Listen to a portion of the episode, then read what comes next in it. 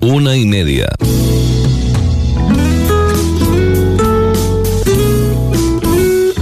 Radio Las Palmas FM.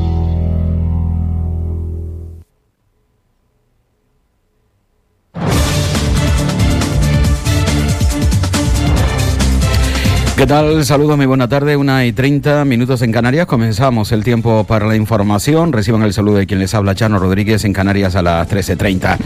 Eh, nuestro país se prepara para un gobierno de coalición con apoyo de independentistas o nuevas elecciones. Lo cierto es que Alberto Núñez Feijó no va a poder alcanzar los cuatro votos necesarios que le faltan para poder conformar gobierno y el Partido Socialista se prepara para una auténtica embestida. Ayer conocimos que Carles Puigdemont, eh, huido de la justicia, pues mantiene que el próximo martes dará las directrices de su partido para que, si lo considera, eh, Pedro Sánchez pueda contar con sus votos. En definitiva, exigencia desde el Partido Independentista, bueno, desde ambos partidos independentistas, Esquerra Republicana y Junts por Cataluña. Y por otro lado están los vascos que siempre han sido pues un tanto más suaves. Pues bien, ayer el Lendakari Urcuyo plantó una reforma de la Constitución para que nuestro o las tres comunidades autónomas eh, históricas, País Bajo, Cataluña y Galicia, obtuviesen, no se puede definir de otra manera, que privilegio. El ministro de la Presidencia en funciones, Felipe Bolaño, uno de los principales colaboradores del presidente también en funciones, Pedro Sánchez, ha asegurado haber leído eh, la tribuna de Urcuyo, que fue ese manifiesto donde Urcuyo dijo eh, o dejó eh, escrito eh, cuál sería una de las exigencias del Partido Nacionalista Vasco para que el Partido Socialista y Sumar pudiesen conformar gobierno con su apoyo. Y desde el Partido Socialista, Felipe Bolaño ha sentenciado que es una propuesta legítima que desde el Partido Socialista, o en este caso, él valora. Lo valora además de manera bastante positiva, aunque deja claro que no es una iniciativa del Partido Socialista. Felipe Bolaños. Y me parece una propuesta muy legítima que yo valoro no es la nuestra, es la propuesta del Endacari, no es la nuestra, pero yo desde luego siempre valoro muy en positivo todas las propuestas que se hacen para buscar puntos de equilibrio, puntos de acuerdo entre diferentes dentro del marco constitucional, que es lo que propone el Endacari. Por tanto, no siendo nuestra propuesta, todo lo que suponga aportaciones al debate, creo que siempre es positivo y hacer un debate que sea constructivo, donde todo el mundo es consciente que nos tenemos que entender entre diferentes. Por cierto que eh, ayer eh, o antes de ayer, hace algún tiempo, pues hubo una conversación también del Lendakari con el, con el líder de la oposición, con el señor Feijó, y creo que esto también eh, me da pie para explicar que esto que en las últimas semanas está haciendo el señor Feijó, que podemos llamar un descenso al, al surrealismo ¿no? que está haciendo el señor Feijó, pues pidiendo ayer a Pedro Sánchez que por favor, por favor, le deje gobernar un ratito, o suplicando a personas como el propio Lendakari, que nada tienen que ver con la investidura, para hablar de la investidura, hace que agradeceríamos mucho que alguien pusiera cabeza en ese pollo sin cabeza que se ha convertido el Partido Popular. Pollo sin cabeza en el que se ha convertido el Partido Popular. Lo cierto es que para poder formar gobierno en la anterior legislatura el Partido Socialista tuvo que indultar, el Partido Socialista tuvo que quitar la sedición, el Partido Socialista tuvo que bajar las penas para la malversación y ahora nos queda por lo pronto parece ser una amnistía y además desde el País Vasco unos privilegios para las tres comunidades históricas de nuestro país. Es posiblemente lo que se ha de pagar para formar gobierno cuando no se han ganado una, unas elecciones. Veremos, veremos hasta dónde se llega o al final entramos o entramos en unas nuevas elecciones, eso sí, ya para comienzos del próximo año 2023. Como les decía, no solo el Partido Socialista está a favor de darle a estos o a estos territorios o comunidades históricas privilegios, también lo hace desde Sumar. Escuchamos a Yolanda Díaz que apuesta por un nuevo acuerdo territorial en esta legislatura. Reinterpretar la Constitución por parte del Bueno, desde Sumar venimos diciendo que esta tiene que ser la legislatura de un nuevo acuerdo territorial. España tiene que avanzar eh, en dos carreteras, ¿no? La agenda de lo social, una España mejor, con más derechos, con más derechos económicos, con más derechos sociales, con más derechos feministas, pero también un nuevo acuerdo territorial que tenga que ver con la España plurinacional, con un país diverso, con un país que es mejor. Lo dicho en campaña electoral, lo hemos defendido y desde luego nosotras y nosotros eh, nos sentimos cómodas aquí. Siempre son esos dos carriles con los que conseguimos que nuestro país avance. Lo cierto es que antes para formar gobierno hacía, era necesario pues soltar dinero desde el Estado para las diferentes comunidades, bien para Canarias, bien para el País Vasco, bien para Cataluña, que han sido las tres comunidades que se han beneficiado con los partidos nacionalistas para obtener réditos económicos, pero ya en esta próxima legislatura se va mucho más allá. Ya al parecer no hay tantas exigencias económicas, sino reconocimientos territoriales. En fin, decir que los juristas ven poco viable, en primer lugar, la propuesta de Urcullo y además dudan sobre su constitucionalidad. Los expertos señalan el difícil encaje legal que tendría eso de la plurinacionalidad y recuerdan que la ley fundamental consagra la soberanía de todo un pueblo, del pueblo español. Y cambiamos de asunto, aunque seguimos en el ámbito nacional, o en este caso nos vamos hasta la comunidad autónoma de Andalucía, por una sencilla razón, y es que la consejera de Salud y Consumo de esta comunidad, Catalina García, ha hecho un llamamiento a las personas mayores de 65 años para que se vacunen contra la COVID-19 en la próxima campaña, en la que la dosis de, de refuerzo o de recuerdo se pondrá junto a la gripe. En definitiva, la consejera ha recordado que este virus el de la COVID, ha venido para quedarse. Escuchamos a Catalina García. Bueno, en cuanto a los datos COVID, bueno, todos sabemos que cuando la intervención social aumenta, cuando aumenta el contacto de personas, ferias en todos los municipios de nuestra tierra, vacaciones, eh, reuniones familiares con mayor número de personas, pues el COVID y la, y la incidencia acumulada aumenta. Eso ya es algo que nos va a acompañar. En, un virus que ha venido para quedarse, ya lo hemos dicho muchas veces, pero no es estacional, como puede ser otro virus respiratorio como el de la gripe. bueno, cuando pensábamos que ya no habría más vacunación para la COVID, pues bueno, ya saben, eh, comienza Andalucía, eh, dosis de recuerdo para la COVID-19 a las personas mayores de 65 años. Y es que la COVID ha llegado para quedarse, tal y como los expertos ya anunciaban, ¿no? Será muy difícil poder exterminar del todo la COVID-19, llega para quedarse, como cada temporada con la gripe, ¿no? Pues bien, veremos hasta dónde es capaz de llegar y situarse la, la COVID-19.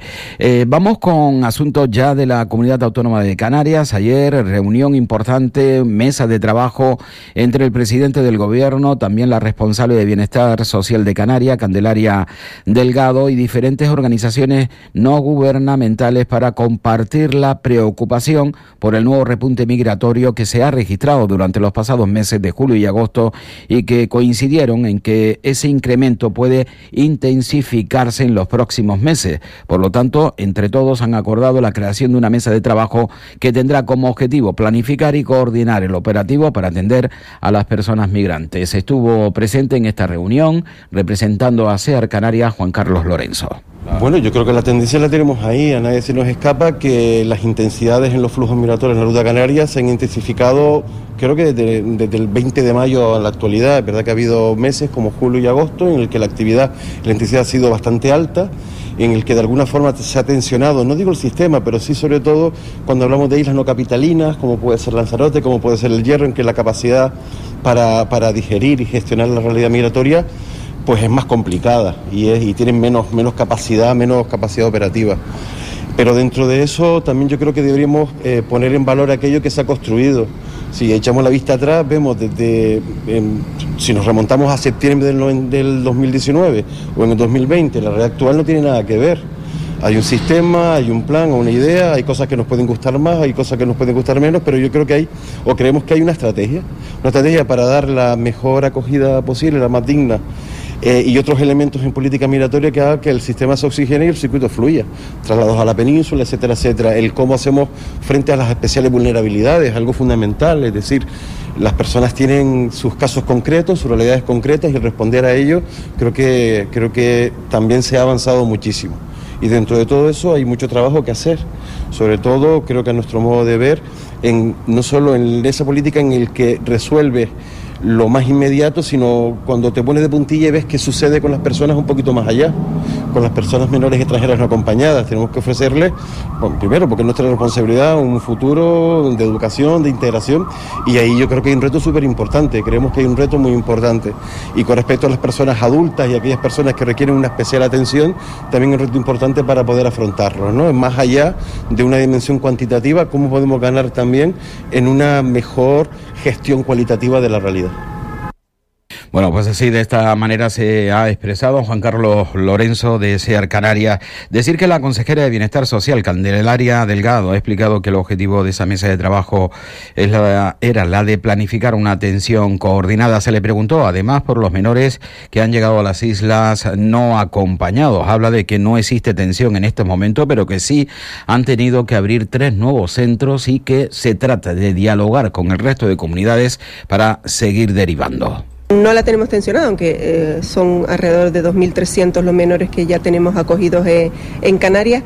No la tenemos tensionada porque hemos ido eh, planificando con, antelación y desde que yo llegué al gobierno esa acción de mm, poner más recursos, planificar con, con, esa posibilidad de que vinieran de la llegada que nos estaba llegando a Canarias de más menores, pues poder eh, planificar la apertura de, más centros y así lo hemos hecho. De hecho ya tenemos tres centros nuevos abiertos y eh, estamos hablando con todas las organizaciones que, nos acompañan en este proceso para ir buscando eh, esa posibilidad de más centros que nos permitan acoger tal.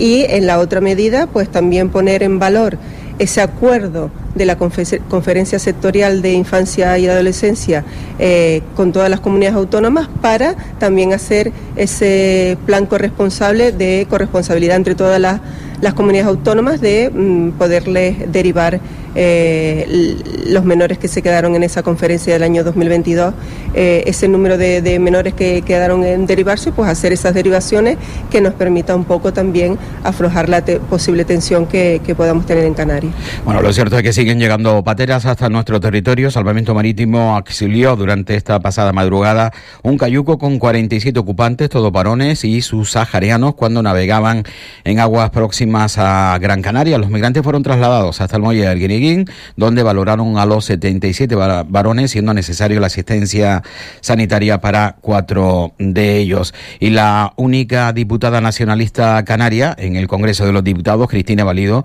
ha solicitado la comparecencia del ministro de Inclusión y Migraciones, José Luis Escriba, en cuanto se constituya la comisión correspondiente para que informe sobre la situación de urgencia y preemergencia actual en Canarias como consecuencia del repunte en la llegada de pateras y cayucos a las islas procedentes de Marruecos, Mauricio y también el Senegal. Pasamos de la inmigración al turismo, eh, son los que llegan hasta nuestro territorio. Pues sí, también en cuanto al número de turistas, lo cierto es que eh, Canarias ha aumentado de manera importante. En los siete primeros meses del año, de enero a julio, han llegado a las islas 7,9 millones de turistas internacionales, supone un 16,3% más que en el mismo periodo del pasado año y son datos que además ofrece el Instituto Nacional de Estadística, hechos públicos hoy viernes, que apuntan también que el gasto creció en destino un 17,4% y se elevado hasta los 11.386 millones. El archipiélago se situó hasta julio como la tercera comunidad autónoma que más turistas recibe solo por detrás de Cataluña y de Baleares. Solo en el mes de julio llegaron a las islas algo más de un millón de turistas eh, internacionales, es un 4% más que el año anterior y un 10,6% de la cuota nacional con el Reino Unido como principal mercado emisor, con un 41,9% de la llegada seguida, como suele ser habitual por los aunque a larga distancia, 14,5%. Y el precio de la luz que nos da un poco de tregua en este comienzo del mes de septiembre. El precio promedio para clientes de la tarifa regulada cae hoy viernes 1 de septiembre un 4,3% en relación a la jornada de ayer. Se sitúa la media en la jornada de hoy en los 105,8 euros por megavatio hora por franjas horarias. El precio máximo se va a registrar, como suele ser habitual, entre las 9 y las 10 de la noche, 127 euros con 82 céntimos el megavatio hora. Y el precio mínimo no se va a dar en la madrugada o no se dio en la madrugada. Se va a dar esta tarde entre las 4 y las, y las 5 de la tarde. 74,46 euros el megavatio hora. De esta manera, el precio de la luz mm, cortará este viernes con cuatro días consecutivos de subidas, aunque se seguirá manteniendo por encima de la cota de los 100 euros el megavatio hora. 13 y 45 de la tarde en Canarias. Sigue este sábado desde las 7 y media de la mañana la 25 edición del rally Isla de los Volcanes con todo el equipo de motor directo comandado por Teo Vega, aquí en Radio Las Palmas. Atención, ¿eres autónomo o tienes una empresa con menos de tres empleados? ¿Quieres una página web o tienda online sin gastarte un euro? Aprovechate de la subvención de 2.000 euros que ofrece el kit digital y que Web Las Palmas te gestiona completamente gratis. Sí, sí, 2.000 euros. Apúntate ya en weblaspalmas.es. Disfruta este verano como nunca con Dinafen Plus o Dinafen Infantil. Dinafen Plus es un complemento alimenticio desarrollado, entre otros ingredientes, a base de vitamina C, zinc, cobre y selenio que contribuyen al normal funcionamiento del sistema inmunitario. No lo dudes y protege a toda la familia también en verano. Solicita hoy mismo Dinafen Plus o Dinafen Infantil en tu herbolario y para farmacia habitual. Servicio de Rehabilitación Ciudad San Juan de Dios. Rehabilitación, logopedia, fisioterapia, terapia ocupacional, terapia acuática. Cita previa al 928 33 90 80. Servicio de Rehabilitación Ciudad San Juan de Dios. Carretera Ciudad San Juan de Dios número 1. Particulares y aseguradoras. Fútbol en Radio Las Palmas. Domingo 3 de septiembre a la una de la tarde desde el Estadio Municipal de Montilivi Girona, Unión Deportiva Las Palmas. En la voz de José Luis Suárez con los comentarios de Ismael Omar y el análisis de Carlos Santana. Con el patrocinio de Ibersa Pinturas, Supermercados Spar y Panadería Pulido. Ven al Museo Elder, un lugar donde pasarlo en grande descubriendo el mundo de la ciencia y la tecnología, demostraciones y espectáculos diarios, cine en tres dimensiones, robots interactivos, planetario y múltiples exposiciones. Con entradas de 2 a 4 euros tienes todo incluido. Ven al Museo Elder en el Parque Santa Catalina. Vivirás una experiencia única. Hola, soy Fran Santana y te espero todos los jueves a partir de las ocho y media de la noche en Mi Gran Noche. Hola, soy Alejandro Croisier, psicólogo y creador del programa radiofónico Sentirse Bien. Te espero los lunes y los martes de siete y media a 10 de la noche.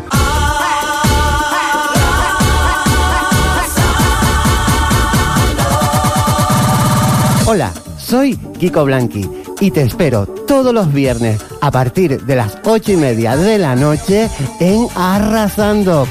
Todos tus programas favoritos de Radio Las Palmas vuelven el 4 de septiembre, temporada 2023-2024. Te esperamos. Continuamos en Canarias a las 13.30 y vamos con manifestaciones de la presidenta del Cabildo de Tenerife, Rosa Dávila.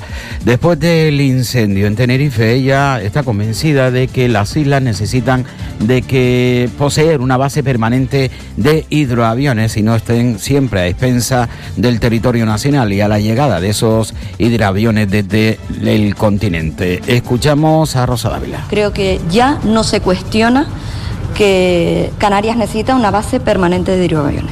La justificación que se dio en su momento de que otras zonas quedarían desatendidas creo que ya no se sostiene después de haber vivido este terrible incendio que ha dejado devastada la isla de Tenerife con un daño ya no solo económico, sino ambiental sin precedentes. Y vamos con el consejero del sector primario en la isla de Gran Canaria, Miguel Hidalgo, quien esta mañana aquí en Radio Las Palmas ha manifestado que la situación de la crisis de la papa ha sido creada y que no responde en absoluto a la realidad. La papa en este momento a una situación eh, creada. Eh, realmente eh, hay abastecimiento sin problema ningún para de la papa, tanto papa del país como de importación.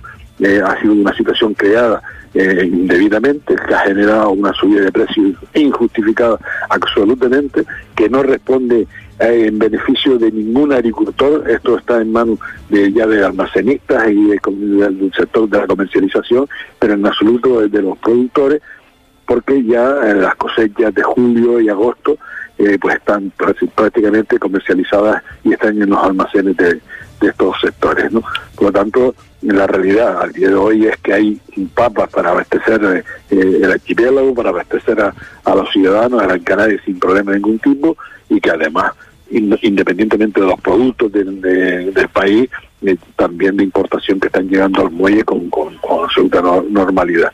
Bueno, pues esto es lo que dice el responsable del sector primario aquí en la isla de Gran Canaria. ¿Quiénes son los que están almacenando la papa esperando de que suba el precio para forrarse? Y no se forran los agricultores, no, lo hacen aquellos que en estos momentos tienen los almacenes llenos de papa esperando a que el precio suba para sacarlos al mercado y de esta manera pues sacar un porcentaje mucho mayor de la venta de la papa. Quienes pagan, pues los pagan inis habituales, los ciudadanos que tenemos que soportar todo este tipo de artilugios. Sin embargo, los responsables políticos no hacen absolutamente nada al respecto. ¿Por qué se permite que se pueda mantener almacenado un producto de primera necesidad para los canarios, como es la papa, a la espera de que suba el precio para de esta manera poder ganar más euros. En fin, eh, vamos con otras cuestiones de la actualidad. También estuvo esta mañana aquí en Radio Las Palmas el nuevo responsable de la educación en las islas. Se trata de Poli Suárez. Habló de muchas cuestiones en este comienzo de curso escolar en las islas y nos quedamos con la formación profesional que señaló oh, Poli Suárez que va a tener un mayor protagonismo la formación profesional en las próximas en los próximos años, en la próxima legislatura. La formación profesional en esta legislatura vamos o queremos darle la importancia real que tiene que tener de la mano de aquellos que generan empleo en nuestra tierra, de la mano de los empresarios de la comunidad autónoma, porque hasta ahora ha existido un divorcio entre lo que es educación, formación profesional y también eh, el empresariado de Canarias. Y cuando hemos mantenido distintas reuniones con ellos, eh, nos han dicho siempre que les cuesta incluso a veces hasta encontrar la mano de obra necesaria, con la formación necesaria aquí en Canarias y por eso tienen que traer a personas de otras comunidades autónomas, incluso de otros países. Pero es que también cuando hablamos con eh, aquellas personas que pueden ser, eh, pues, que se estén formando en formación profesional, también nos dicen lo mismo que no encuentran las oportunidades en su tierra. Ese es el divorcio que ha existido. Y nosotros tenemos que, digamos que, reconciliar al empresariado con la formación profesional, con, el, con las administraciones, para ir de la mano y poner en marcha esos ciclos formativos que sean los que se necesitan aquí en Canarias para que el empresariado contrate a personas de Canarias y los canarios, como decía con anterioridad, no tengamos que salir de nuestra tierra a buscar una oportunidad laboral. Por eso es muy importante la formación profesional y por eso también es muy importante que la administración, en este caso el gobierno de Canarias, apueste por la formación profesional. Bueno, pues Pauli Suárez, el nuevo responsable de educación en las islas. Vamos con otras noticias de la actualidad aquí en nuestra comunidad. La firma de nuevas hipotecas para la compra de una vivienda que se hundió en junio un 21,9% en la tasa interanual, al tiempo que el interés medio escaló 1,37 puntos respecto a un año antes para situarse en el 3,19%. Canarias lidera la subida del precio de la vivienda usada en el mes de agosto con un incremento del 1,4% sobre el mes anterior hasta los 2.296 euros por metro cuadrado. Es un 13% más que en agosto del año anterior, según la web eh, inmobiliaria idealistas. Endesa que ha informado hoy de que 38.929 horas del archipiélago canario eh, perdón, hogares 38.929 hogares se han adherido al bono social de la empresa que reduce entre un 40 y un 80% la factura de la luz sobre el precio voluntario para el pequeño consumidor. Del total de hogares beneficiados con bono social, 20.982 son familias de la provincia de Las Palmas, 17.947 familias de la provincia de Santa Cruz de Tenerife. Canarias, 1.500 kilómetros de costa, que cifra en 10 las personas que han perdido la vida ahogadas en las islas durante julio y agosto de este año, dos de ellos menores que en el mismo periodo eh, dos menores que en el mismo mm, periodo que del pasado año 2022. Según informa la plataforma, en total fueron 74 los afectados por algún tipo de accidente acuático en el archipiélago. Un velero que transportaba mm, 2,7 toneladas de cocaína fue interceptado por las autoridades en aguas internacionales próximas a las islas, siendo detenidos sus dos tripulantes, además del líder de la organización y otros tres miembros de la, tres miembros de la organización en Serbia lográndose con esta intervención desmantelar una organización criminal de ciudadanos de origen balcánico dedicada a la introducción y distribución de cocaína en Europa procedente de Sudamérica por vía marítima. El velero de 22 metros de eslora salió de Brasil y se adentró unas 100 millas en el Atlántico, momento en el que se cree que cargó el estupefaciente, la droga, y tomó rumbo a España. Durante ese tiempo, un equipo de asalto del GEO a bordo de un buque de la Armada Española zarpó desde la ciudad de Las Palmas de Gran Canaria y se llevó a cabo el abordaje del velero durante la madrugada del 24 de agosto a unas 700 millas al oeste de Canarias. El conductor del atropello múltiple de ayer en la mañana en la que un vehículo arrolló a ocho personas que se encontraban en una terraza en la avenida Nuestra Señora del Carmen en el municipio de Corralejo en Fuerteventura es un turista inglés que circulaba con un coche de alquiler y que por motivos que se desconocen perdió el control del vehículo, se empotró contra un comercio atropellando a varias personas que se encontraban en la terraza o en dos terrazas. El accidente ha dejado ocho heridos, cinco de ellos graves. Hay que decir que las pruebas de alcoholemia han resultado negativas. Los heridos de mayor gravedad, de mayor gravedad son un bebé de cuatro meses, dos mujeres de 18 y 49 años y dos hombres de 40 y 43 años, todos con politraumatismos de carácter grave que fueron trasladados hasta el hospital de Fuerteventura, exceptuando la mujer de 18 años y el bebé de cuatro meses que fueron trasladados en helicóptero al Hospital Insular de Gran Canaria y al materno infantil respectivamente.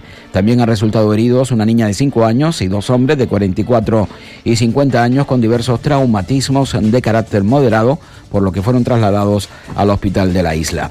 Un hombre fallecía en la tarde de ayer jueves en la playa del Águila, en San Bartolomé de Tirajana. El hombre de 54, perdón, de 58 años, de origen polaco, sufrió un ahogamiento y la razón, escuchen, intentó salvar a un menor que no conocía de nada, que estaba en apuro. Según los testigos, la víctima, 58 años, origen po- polaco, se lanzó sin pensarlo al, sin pensarlo al mar junto a otro grupo de personas para intentar salvar a- al menor que se encontraba en apuros en el agua y que no podía salir por sus propios medios. Tras unos momentos de tensión, el pequeño finalmente pudo ser rescatado, pero el hombre sucumbió al esfuerzo y a la fuerza del oleaje que azotaba en la tarde de ayer la costa sur de Gran Canaria.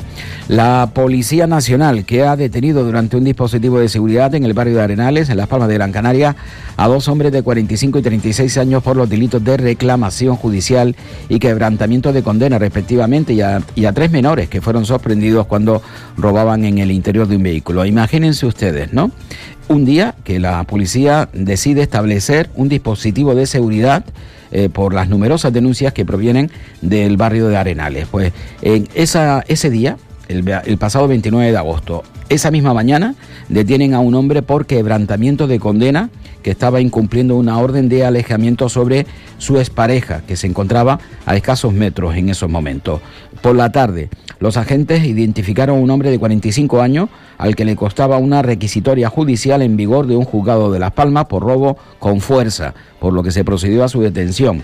Y ya por la noche, los policías fueron requeridos por dos mujeres en las inmediaciones de la plaza de Valerio Fernández Ferraz, manifestando que varios jóvenes estaban robando en el interior de su vehículo. Los tres jóvenes fueron localizados y también detenidos. Es decir, eh, la policía, el 29 de agosto, porque recibe numerosísimas denuncias, decide montar un dispositivo de seguridad y en ese dispositivo de seguridad eh, a lo largo del día tienen tres detenciones. Y para terminar, subida de la bandera interior en la jornada de hoy.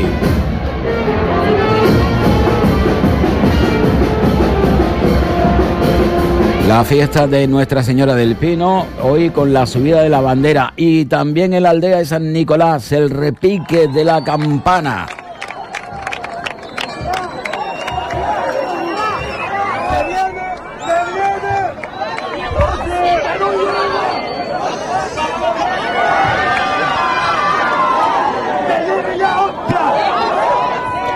Con ello nosotros ponemos el punto y final a este tiempo. Feliz fin de semana. Ahí está el repique de la campana.